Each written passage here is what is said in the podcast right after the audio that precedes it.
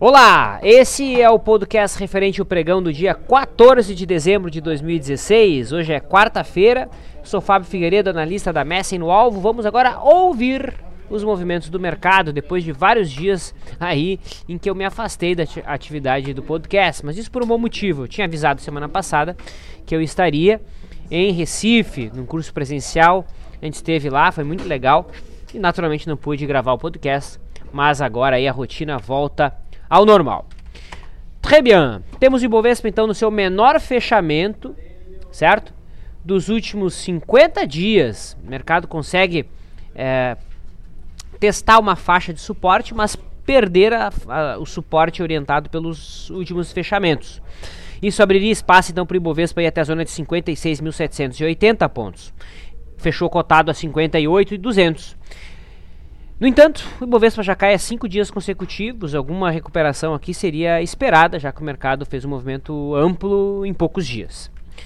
O dólar, por sua vez, também fez um movimento negativo impressionante nos últimos seis dias, né? Um, dois, três, quatro, cinco, seis, sete dias de queda.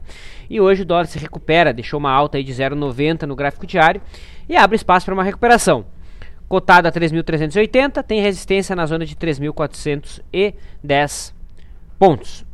Em relação aos papéis mais líquidos, começa falando de Petro, boa queda hoje, caindo mais de 4,6%, abrindo espaço para a busca dos R$ 13,80.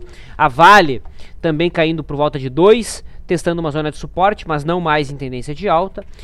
Itaú também uma boa queda, uma queda não, perdão, uma leve queda, de 0,21%, mas dentro de tendência de baixa, bem como Bradesco e Banco do Brasil.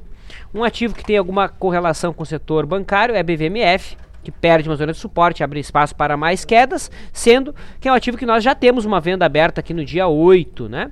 Fizemos uma venda através através de trava de baixa. Perfeito?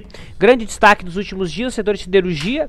Hoje, Gerdau, em específico, caindo mais de 6%. Hoje é o quinto dia de alta, quinto dia de queda consecutiva. Abre espaço para busca lá dos R$ 10,10.